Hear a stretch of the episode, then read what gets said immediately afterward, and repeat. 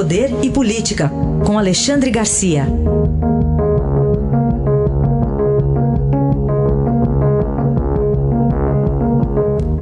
Alexandre, bom dia. Bom dia, Heisen. Bem-vinda, Carol. Oh, bom dia, obrigada. A gente começa aqui falando da reabertura do Legislativo. Tinha pouca, pouco deputado ontem, né, Alexandre? Mas tem uma pauta extensa para o ano. Muito pouco. Eu fiz uma regrinha de três aqui: 12% dos deputados presentes e 18% dos ministros do Executivo. Então, Executivo, em termos relativos, estava mais presente que os próprios integrantes do Legislativo. Mas, enfim, é, uma, é um protocolo né, que manda isso, abertura dos trabalhos com mensagem do presidente, que foi levada pelo ministro do Gabinete Civil, Onyx Lorenzoni, né, que voltou e continua firme. E na presença discretíssima que faz a gente pensar sobre o Augusto Aras, procurador-geral da República, que não fica dando entrevista, né? uh, não fica falando uh, boquirrotamente sobre inquéritos e processos, como só ia acontecer hoje em dia no, no, no, no Poder Judiciário. Né? Eu acho que é uma vantagem essa discreção. E, e as promessas de reforma tributária sair no primeiro semestre antes de, de desandar a, a, campanha eleitoral municipal. Né? Uh, tanto o presidente do Congresso, presidente do Senado, senador Alcolumbre, quanto o presidente da Câmara, Rodrigo Maia, disseram que é inadiável, que precisa fazer num caráter de desburocratização. Porque, na verdade, se a gente pensar bem, além de pagar o imposto, custa caro pagar imposto. Porque tem, é, é tanta, é tanta lei, tanta, tanto é, é, pequeno, pequeno detalhe, então desculpem o pleonasmo de pequeno detalhe, mas é mais ou menos isso, né, sobre pagamento de imposto, que as empresas gastam dinheiro para ter uma equipe só para é, pagar imposto. Né? É, uma coisa. Não, é, é indesejável isso. Isso contribui para a vontade de não pagar imposto, de sonegar, assim como a legislação trabalhista contribui para a vontade de não empregar, porque é caro empregar. Então isso vai ser, vai ser mudado, vai chegar a reforma administrativa, né, já com o, o, o aviso de que não vai atingir os atuais funcionários públicos, só quem for admitido depois que entrar em vigor a reforma administrativa. E como me perguntaram hoje de manhã já sobre, ah, isso aí a CPI do, da, da, toga do judiciário, eu tenho respondido que não, isso aí é, é, esqueçam, né?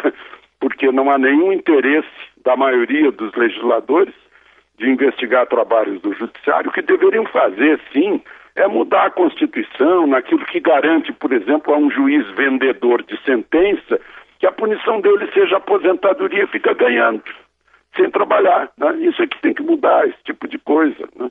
Mas, enfim, reiniciou o ano legislativo e o ano judiciário também. Né? Lá estava presente, inclusive, o vice-presidente da República, os, os, representando o Poder Executivo, e, e, os presidentes da Câmara e do Senado lá no Supremo para a reabertura dos trabalhos, e o, e o presidente, presidente do Supremo fez questão de reforçar a harmonia e a independência de poderes.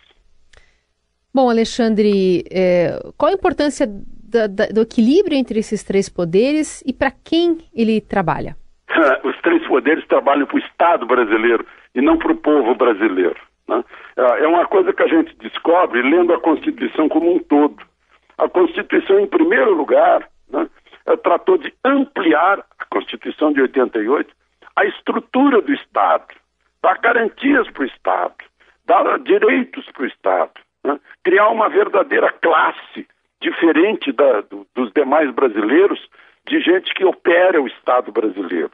Né? Uma espécie assim de, de elite operadora do Estado brasileiro. Né? E não uh, uma, uma atenção especial para um país pobre, como esse país pobre sai da pobreza né? E, e, e fica, se torna um país próspero. Vamos dedicar essa Constituição a, ao emprego, a, a, ao empreendedorismo, ao estímulo ao crescimento econômico, para que haja riqueza, não. Em primeiro lugar, se dedicaram ao Estado, que é um consumidor de riqueza. Eu acho que, a, se a gente der uma olhada nisso, vai ver que a base do nosso, do nosso patinar na história, com dificuldade de sair desse atoladouro, é essa concepção da Constituição dando mais importância ao Estado uh, em relação ao povo. Alexandre, para fechar, o governo está começando, está dando andamento aquele projeto das escolas cívico-militares. Pois é, bom, uh, o presidente ontem esteve em São Paulo, inaugurou, acho que foi no Campo de Marte, né, a, colégio militar, que é, que é a iniciativa, na verdade, do ex-comandante militar aí do leste, que é o, que hoje ministro General Ramos, né, uh, e tem um significado isso, uh, o, o, problema da disciplina nas escolas. Né? Eu sou do tempo, nós somos do tempo em que a gente formava antes de entrar, uh, na hora que batia a campainha do grupo escolar, imperava o silêncio, na hora que uma, a professora entrava, a gente se levantava, né? uh, jamais usávamos chapéu dentro da aula, isso é um absurdo, né? não tinha celular, claro, para nos atrapalhar mas as coisas funcionavam melhor, a gente acho que a gente aprendia mais, a gente aprendia a escrever e a ler, a gente aprendia a fazer contas, a gente aprendia ciências, história, geografia. Né? E eu acho que é isso que está faltando e que tem nas escolas, nos colégios militares? E, estão tentando levar para essas escolas cívico-militares. Né? É, o respeito às leis, a segurança, que é uma coisa incrível, ninguém imaginava uh, anos atrás que uma escola devesse ter muros. Uh, uh, talvez alguma escola tenha lá o, o cuidador para evitar que o aluno fugisse. Mas o cuidador não estava cuidando que alguém fosse entrar na escola para assaltar ou para levar drogas. Então, infelizmente, tem que se tomar essas atitudes de segurança pública. Né? Mas convém a gente perguntar, num, num tempo aí em que as escolas eh, perderam completamente a disciplina, né? qual, é o, qual é a consequência de haver disciplina nos colégios militares? Né? Eles brilham nas, nas, exatas, nas, nas, humanas, brilham. Uh, uma coisa é consequência da outra? O aproveitamento. Hoje mesmo estão em Harvard alunos de colégios militares numa simulação de Nações Unidas estão treinando uh, política mundial, né? uh, diplomacia, direito internacional, alunos do ensino médio de colégio militar que se destacaram. Alexandre Garcia volta amanhã aqui ao Jornal Eldorado. Obrigado e até amanhã.